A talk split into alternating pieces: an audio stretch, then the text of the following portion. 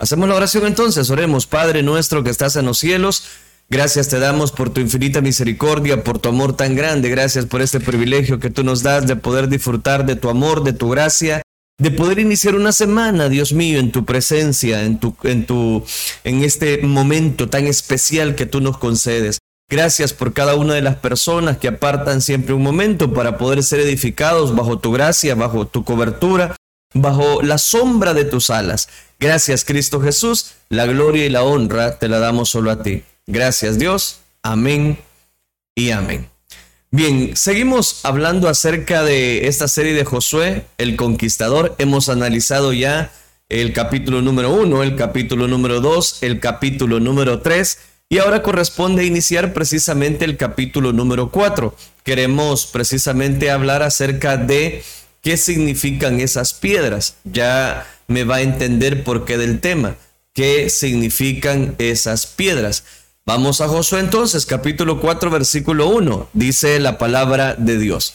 Cuando toda la gente hubo acabado de pasar el Jordán, Jehová habló a Josué diciendo, Tomad del pueblo doce hombres, uno de cada tribu, y mándales diciendo, Tomad de aquí, de en medio del Jordán, los pies de los sacerdotes doce piedras, las cuales pasaréis con vosotros y levantadlas en el lugar donde habéis de pasar la noche. Amén. Dejamos hasta ahí. Voy a, voy a estar citando más versículos, pero quiero que iniciemos en este momento en el recorrido acerca de qué significan estas piedras. Doce hombres de la tribu de Israel tomaron precisamente de en medio del Jordán doce piedras que llevarían hasta Gilgal, al otro lado del río, como señal de monumento que Jehová específicamente había dado eh, como, voy a decirlo de esta manera, tal vez no como solamente un monumento, sino como señal para que esas doce piedras fuesen recordadas. Y ya vamos a hablar de eso. Los sacerdotes y el pueblo obedecieron a Josué. Y eso es lo que vamos a encontrar en este capítulo número 4. La tribu de Rubén la tribu de Gad y la media tribu de Manasés pasaron con sus soldados armados, aunque ya tenían posesión de la Transjordania, es decir, antes del otro lado de la conquista, ya se les había otorgado esa porción de tierra. Un total de 40 mil hombres, ese es el punto, que llegaban a la guerra a la llanura de Jericó. Y eso nosotros lo vamos a ver en, el, en este libro de Josué, capítulo 4, versículo 13. Ese día Josué engrandeció por Dios, engrandecido por Dios, con respeto por el pueblo, llevando precisamente la autoridad y la investidura de parte de Dios. El punto es que una vez que ellos han partido del Jordán, que han analizado, que han puesto la estrategia para llevar a cabo lo que Dios quiere establecer como la promesa del cumplimiento de que toda, todo lo que pisare la planta de vuestro pie será vuestro, como, un como un mandamiento de parte de Dios.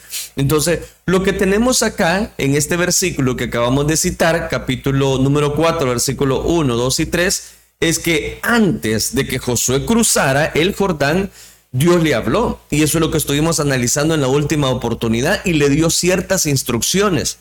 Y él le, dice en, los versículos 7 y 8 del capítulo 3, desde este día comenzaré a engrandecerte delante de los ojos de Israel, para que entiendan que como estuve con Moisés, así estaré contigo.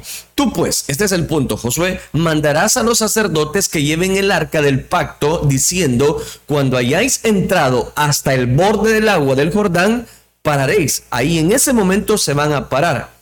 Ahora sí, al cruzar el Jordán, Dios les habla nuevamente. Y es eh, exactamente en este capítulo número 4. Les habló nuevamente y le aclaró las instrucciones que ya les había de alguna manera mencionado en el capítulo 3.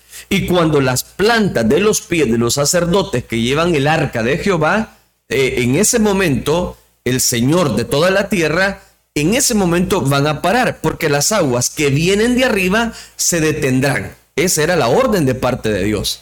De en medio del Jordán, los doce representantes de las tribus tomarían esas doce piedras, como lo estamos viendo específicamente en este libro de Josué, capítulo número 3, y ahí usted lo puede ver en pantalla, y mandarles diciendo, tomad de aquí, en medio del Jordán, el lugar donde están firmes los pies de los sacerdotes. Recuerde que los pies de los sacerdotes en ese momento, por mandamiento de Dios, han cesado las aguas para que el pueblo pase. Pero a través de eso le pide doce piedras, las cuales pasaréis con vosotros y levantadlas en el lugar donde habéis de pasar la noche. Aquí hay un detalle interesante. El arca de Dios estaba sostenida en medio del río Jordán por los sacerdotes, mientras como 40 mil hombres armados cruzaban, cruzaban en seco y cientos de miles de personas les acompañaban. La presencia de Dios tiene que estar en medio de todo en la vida del creyente. Y estuvimos mencionando eh, algo de eso en el día viernes, en este programa. En medio de los problemas, en medio de las dificultades, en medio de las circunstancias, de las luchas, de las oposiciones, hemos de tener la presencia de Dios. Su presencia, su poder, la persona de Jesucristo con la manifestación del Espíritu Santo nos va a hacer precisamente confiar más en Él. El arca de Dios era llevada en este momento por los sacerdotes. Ese es el punto. Sobre los hombros pero cada hombre de los doce llevaría una piedra sobre sus hombros, según lo que nosotros podemos ver en este libro de Josué capítulo número 4 y aún el versículo número 5. Josué llamó a los doce hombres a los cuales les había designado de entre los hijos de Israel uno por cada tribu. Y dice precisamente que en el versículo número 5 que es ahí donde Dios establece una comunicación nuevamente con Josué. Y les dice Josué, pasad delante del arca de Jehová vuestro Dios a la mitad del Jordán, y cada uno de vosotros tome una piedra sobre su hombro. Le dice que tomen su piedra sobre su hombro conforme el número de las tribus de Israel. Aquí llegué ya a un detalle muy interesante, y es que no el arca de Dios se llevaba cargada sobre los hombros. Las piedras iban sobre los hombros, que Josué había elegido uno por cada tribu. Tenían que sentir, ese es el punto, el peso de las piedras, cargarla todos de la misma manera. No se podían hacer cambios, ese es el punto, sino seguir el formato que Dios había establecido. Los conquistadores, aunque son agentes de cambio, son cambiadores de esquemas, cambiadores eh, trotamundos, aprenden a cargar las cosas de Dios como éste las ha ordenado. Si Él dice sobre los hombros, es sobre los hombros. Porque uno podría pensar, bueno, ¿y estas piedras qué tan grande era como para que tuvieran que llevarlas sobre sus hombros y no abrazarlas, por ejemplo, y no tomarlas de una mano nada más? Dice sobre los hombros. No podemos cambiar los aspectos que Dios ya estableció en nuestra vida. En la iglesia necesitamos personas que sientan el peso del trabajo que Dios ha establecido, que puedan echarse sobre los hombros las pesadas cargas. Necesitamos ayudas, necesitamos personas que ilustren muy bien lo que acá está representando Josué capítulo 4 versículo número 5. Ellas, esas piedras, precisamente representaban a cada tribu, no se representaban a sí mismos. Aunque el relato bíblico no lo aclara, y este es el punto, Jesús llevó sobre sus hombros la cruz, el madero, para cuando fue crucificado, según Mateo capítulo 27, versículo 31 al 32, Marcos capítulo 15, versículo 20, Lucas capítulo 23, versículo 26. Al que se ve llevando el madero atravesando precisamente una ayuda para Jesús fue Simón de Sirene. Pero siempre la tradición y la práctica en la sentencia era que aquella persona que, hacía, que había sido diagnosticada culpable tenía que cargar su propia cruz por agotamiento físico. Después de haber cargado en sí mismo esa cruz, Simón de Sirene ayudó a Jesús. Jesucristo llevó sobre sus hombros, espiritualmente hablando, el pecado de toda la humanidad. Y digo espiritualmente hablando, llevó el pecado de toda la humanidad. Espiritualmente hablando, sus pecados, mis pecados, En Isaías leemos capítulo 53, versículo 5, mas él herido fue por nuestras rebeliones, molido por nuestros pecados. El castigo de nuestra paz fue sobre él y por sus llagas fuimos nosotros curados. Todos nosotros nos descarriamos, dice Isaías, como ovejas. Cada cual se apartó por su camino, mas Jehová cargó en él el pecado de todos nosotros. Entonces, note, Dios cargó por medio de la cruz, simbolizando el pecado de toda la humanidad. Es lo que está precisamente diciéndonos el libro del profeta Isaías. Ahora bien, ¿por qué Dios les dice entonces que carguen una piedra, un representante de cada tribu que carguen una piedra? Y les dice específicamente, sobre sus hombros. Ah, aquí permítame dar la respuesta o analizar el tema. ¿Qué significado entonces tienen esas piedras? Según Josué capítulo 4, versículo 6, podemos sacar varios detalles interesantes. Y déjeme entonces analizar precisamente lo que dice Josué capítulo 6. Para que esto sea señal entre vosotros. Y cuando vuestros hijos pregunten a sus padres mañana diciendo, ¿qué significan estas piedras? De ahí el tema. ¿Qué significan estas piedras o el significado de estas piedras? Dios siempre ha dado señales de su poder, de su liberación al pueblo de Dios. Las doce piedras tomadas del río llevadas en hombros y puestas en Gilgal como monumento conmemorativo recordaría a esa generación y a generaciones venideras el milagro de Dios al dividir el río Jordán para que los hijos de Israel pasaran en seco. Les dijo Josué, pasad delante del arca de Jehová vuestro Dios a mitad del Jordán, y cada uno de vosotros tome una piedra sobre su hombro como el número de las tribus de los hijos de Israel, para que eso sea por señal entre vosotros, y cuando vuestros hijos pregunten, a sus padres mañana diciendo, ¿qué significan esas piedras? Les responderéis que las aguas del Jordán fueron divididas del arca del pacto de Jehová. Ahí está el punto. ¿De qué nos habla esto?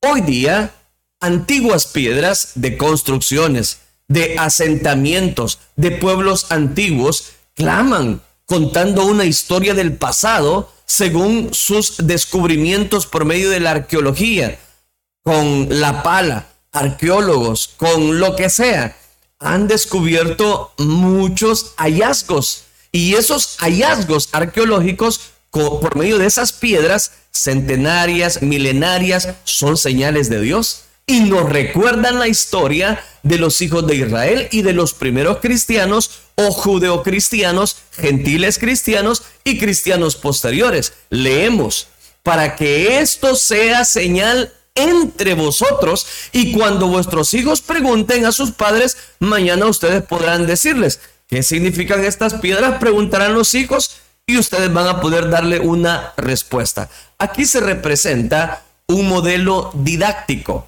didáctico, digo, empleado por los antiguos, el de pregunta y respuesta. Los padres son responsables de enseñar a sus hijos e instruirles en el conocimiento de Dios. Y no puedo omitir este principio porque lo está dejando claro el libro de Josué. Es las piedras tenían ese detalle de recordarles a las nuevas generaciones, a los hijos, por donde habían pasado cuando el abrió precisamente el mar y ellos pasaron en seco para la toma de la conquista de la Canaán prometida. Entonces, es importante poder tener recuerdos. Ese es el punto. Porque las piedras iban a recordarles lo que ellos habían recibido de parte de Dios. Porque es importante también, y aquí también no digo, no puedo omitirlo, que las personas los padres de familia somos los responsables de enseñar, de enseñarle a nuestros hijos e instruirles en ese conocimiento de Dios.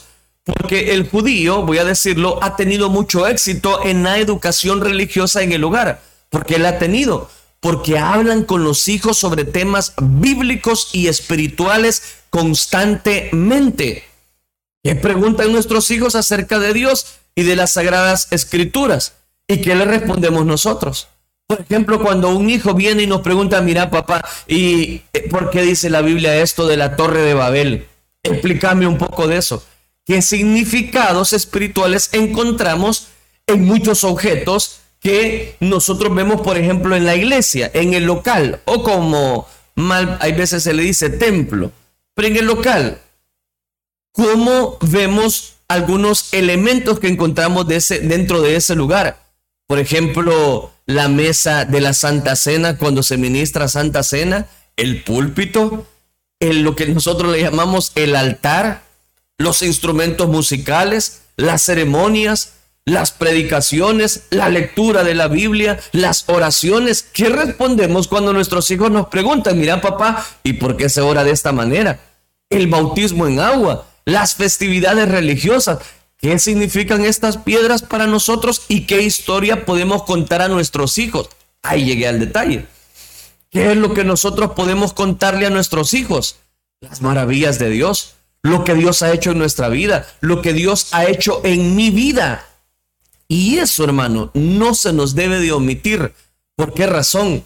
Porque los padres de familia tenemos tiempo para esto, tenemos tiempo para lo otro, tenemos tiempo para el trabajo, tenemos tiempo para aquello.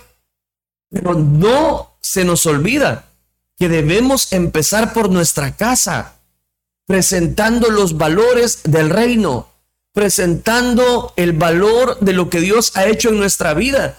Contémosle a nuestros hijos las grandes cosas que Dios ha hecho en nosotros, el milagro del nuevo nacimiento, cómo Dios nos fue dando su bendición, sacándonos de ese vicio. Y ahora convertirnos en personas de bien, en personas de edificación, en personas que están dispuestos a obedecer el mandamiento de Dios. Versículo número 8 de Josué capítulo 4. Y los hijos de Israel hicieron así como Josué les mandó. Oiga, mire qué tremendo. Y Josué dice que les mandó y los hijos de Israel hicieron exactamente así como Josué les había mandado. Mire qué, tremendo, mire qué extraordinario. ¿Y por qué extraordinario? Porque en ese momento vieron en Josué un liderazgo. A muchos Dios les ordena ir a un lugar y van a otro, como Jonás. Y van a hacer algo en lugar y se van a otro lugar. Pero los responsables, los cargadores, y lo voy a decir más claramente, los conquistadores, las levantaron ahí. Es decir, obedecieron al pie de la letra. Órdenes cumplidas en su totalidad, no órdenes a medias. Porque le dijeron a aquellos personajes, mira, van a levantar la piedra, van a levantar la piedra y la van a poner sobre sus hombros. Pero mira, Josué, aquí el hombro ya pesa mucho, mejor lo vamos a llevar así entre las manos. ¿Qué decís, Josué? ¿No es autorizado? No, obedecieron órdenes en su totalidad, no órdenes a medias. Entonces, ¿de qué nos habla eso? Tenemos que cumplir con el allí de Dios, con el allí de Dios. Ese allí puede ser un lugar, ese allí puede ser un ministerio, ese allí puede ser un país, ese ahí puede ser una misión que Dios te ha encomendado. Ese ahí puede ser ayudando a otra persona en su vida espiritual, en su vida material. Ese ahí puede ser un tiempo de espera. Si es ahí, no es acá. Muchos fracasos de creyentes ocurren porque se han desubicado en el allí de Dios.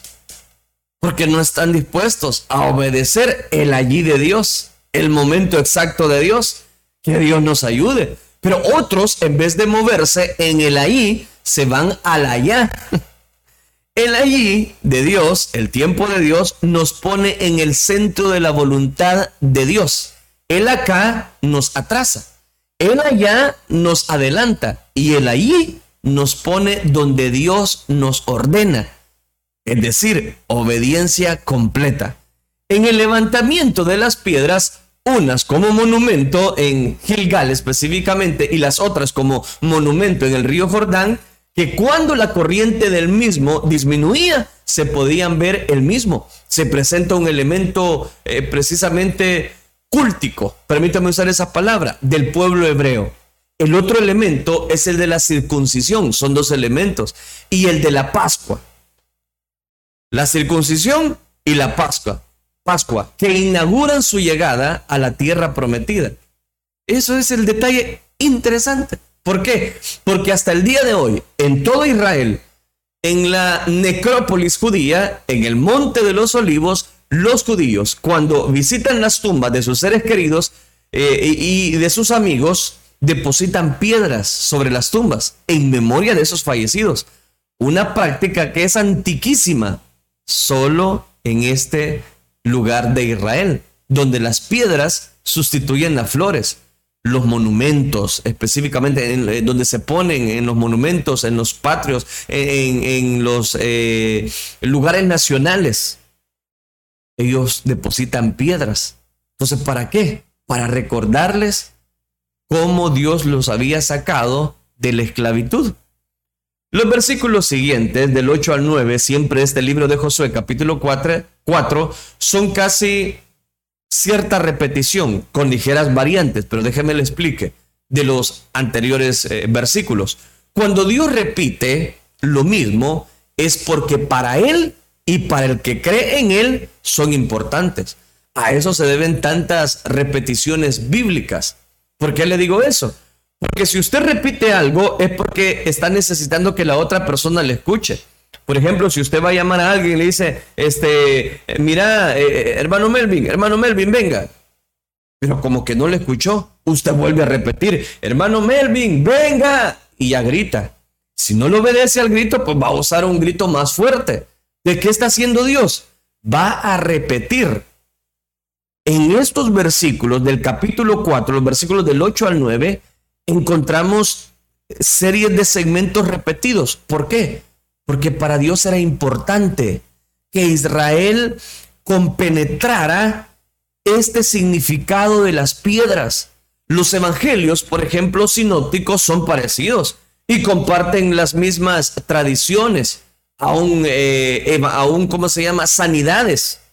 Los evangelistas que eran de la primera generación, como Mateo, Lucas, escribían bajo eh, el evangelio, los evangelios sinópticos. Juan, aunque Juan escribió a un estilo sinóptico, eh, fue también uno de los historiadores.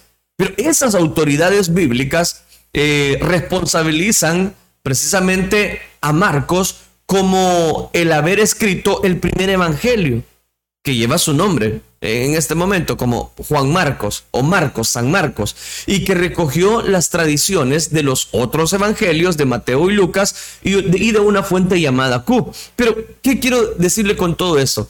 Que muchos de los evangelios, Mateo, Marcos y Lucas, dan el mismo milagro en más de alguna oportunidad. ¿Pero qué? ¿Por qué Dios repite eso? Ah, lo repite porque nos quiere decir detalles que no se nos deben olvidar. Porque por eso es que encontramos muchas veces repeticiones.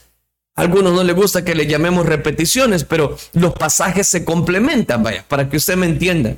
Y aún los otros evangelistas, a cada uno tenía un grupo de lectores específicos. El Evangelio de Juan enfatiza más de la eh, deidad, voy a decirlo, de Jesucristo y sus discursos. Acá Josué, volviendo al pasaje, Josué capítulo 4, versículo 9. Josué también levantó doce piedras en medio del Jordán, en el lugar donde estuvieron los pies de los sacerdotes que llevaban el arca del pacto y ha estado ahí, dice, hasta hoy. Lo sella. Lo sella en ese momento. ¿Cuántas veces hemos leído en este capítulo 4 que tomaron doce piedras? Muchas veces. El Señor lo está repitiendo muchas veces y solamente en este capítulo 4 hubo dos ceremonias de piedras en el Jordán. En la primera, 12 hombres tomaron la mitad del río, 12 piedras, y en Gilgal las levantaron. Y en la segunda parece que fue Josué el que levantó las 12 piedras donde estuvieron los pies de los sacerdotes, según eh, Josué capítulo 4, versículo número 9. El número 24, el rey David lo asoció con el culto a Dios, al igual que el escritor del libro de Apocalipsis. Lo dice acá claramente y se lo voy a citar así rapidito. y alrededor del trono había 24 tronos. Estoy citando Apocalipsis capítulo 4 versículos del 4 al 9. Habían alrededor 24 tronos. Y vi sentados, vea lo que dice, en los tronos a 24 ancianos, vestidos de ropas blancas con coronas de oro en sus cabezas, y del trono salían relámpagos, truenos y voces, y delante del trono ardían siete lámparas de fuego, los cuales son los siete espíritus de Dios.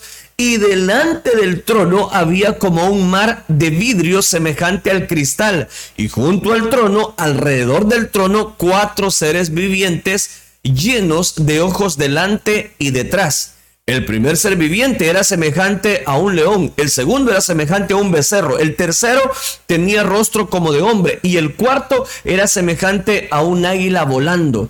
Y los cuatro, llenos de ojos, y no cesaban día y noche de decir, Santo, Santo, Santo es el Señor, Dios Todopoderoso, es el que era, es el que es es el que ha de venir. Y siempre que aquellos seres vivientes dan gloria y honra y acción de gracias al que está sentado en el trono, al que vive por los siglos de los siglos. Amén. Ahí dice Apocalipsis capítulo 4, versículo del 4 al 9. Está mencionando una serie de 24, los, los 24 tronos, los 24 ancianos que se sentaron en esos tronos. Josué, siempre que nosotros vemos este detalle de piedras es lo que Dios quiere recordarnos algo. Josué quiso conmemorar el lugar donde se detuvo el arca del pacto por medio de los sacerdotes levantando doce piedras.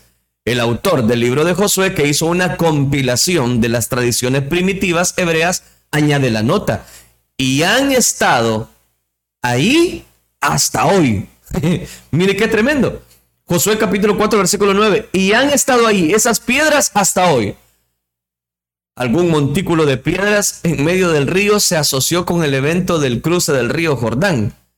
Jesucristo también desea que muchas tradiciones se mantengan, que recordemos aquellos aspectos que nos van a ayudar a saber por dónde debemos transitar, cuál ha sido el camino, cuál ha sido el recorrido la presencia de Dios de manera eh, simbolizada por el arca del pacto y los sacerdotes representantes de Dios pasaron cuando todo el pueblo pasó, la presencia de Dios estuvo delante de ellos y estuvo detrás de ellos.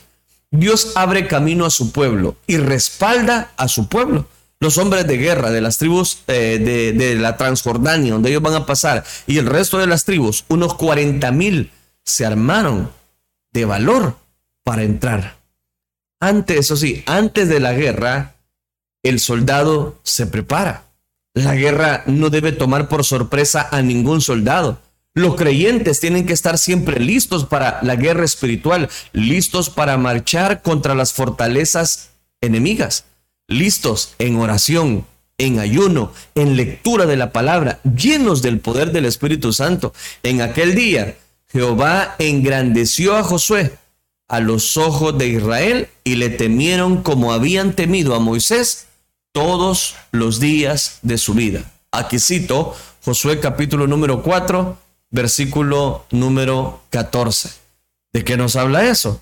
Esa proeza extraordinaria, ese milagro espectacular, esa acción divina, esa providencia divina manifestada, hizo que Josué ganase el mismo respeto que Moisés cuando ganó precisamente este momento, este triunfo.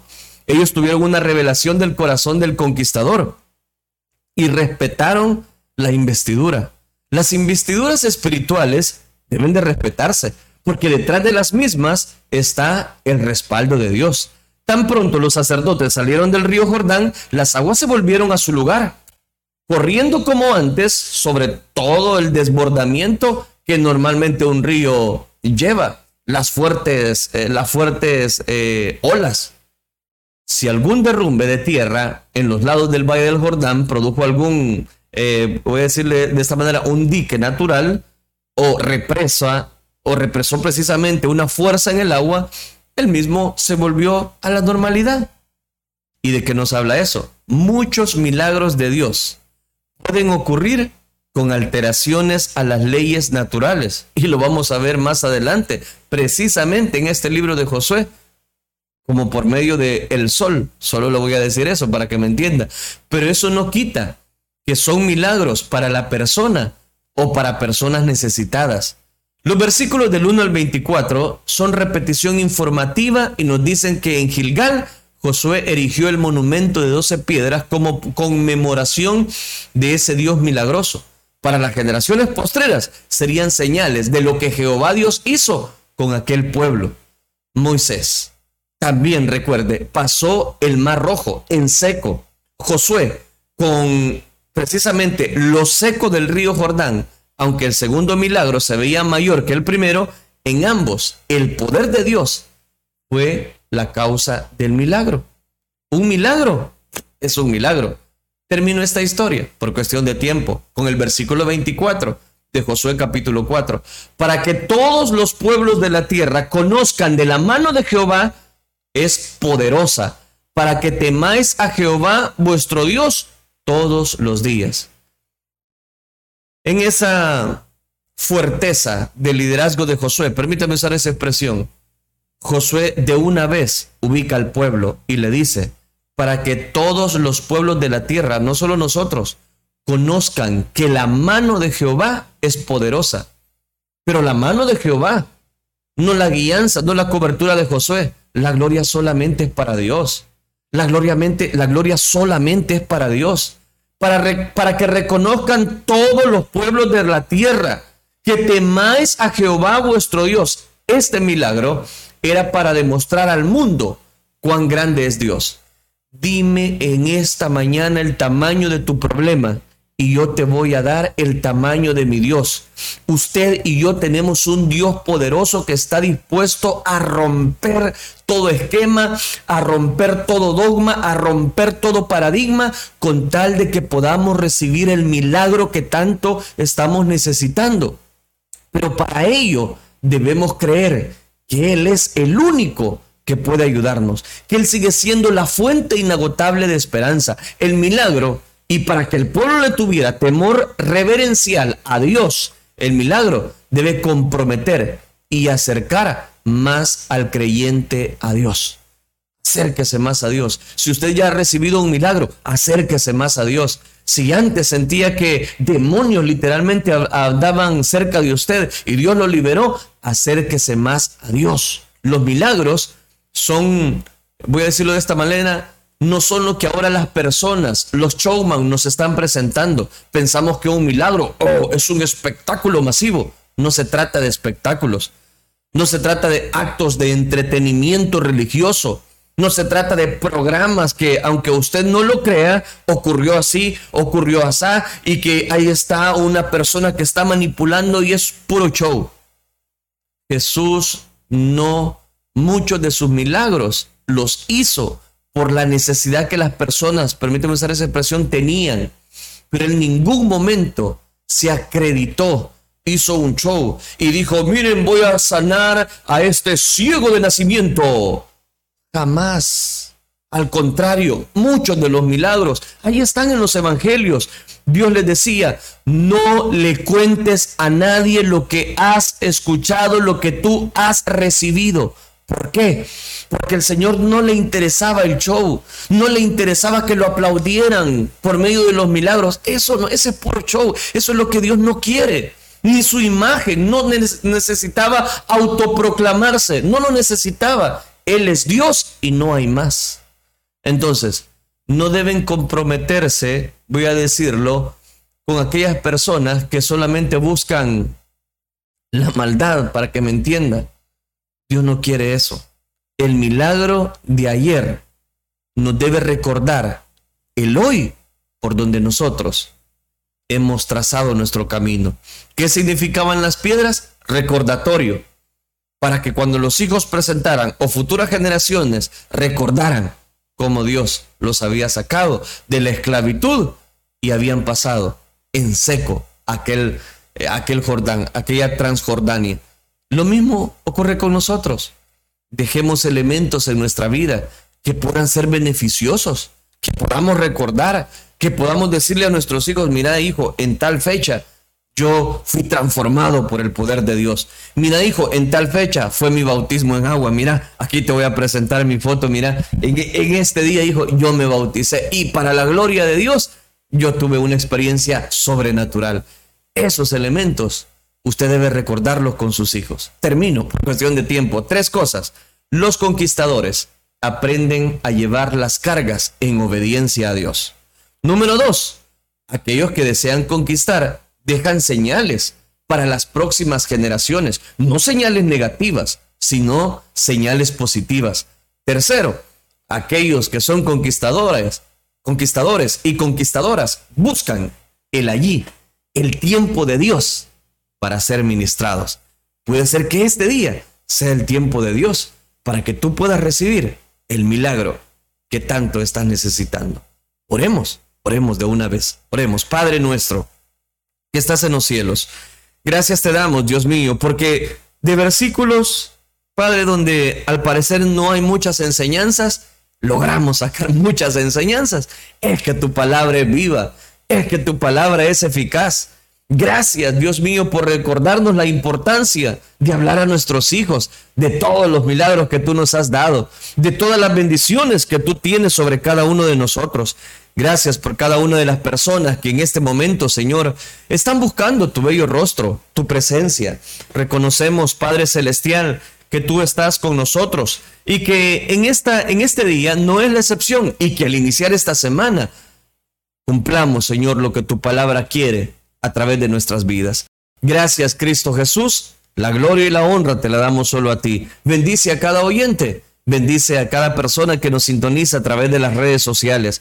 Gracias por permitirnos compartir, Señor, tu bendición, sabiendo que tu bendición es la que nos enriquece y que tu bendición no añade tristeza alguna. Gracias, Cristo Jesús. La gloria y la honra te la damos solo a ti, Señor. Amén y amén.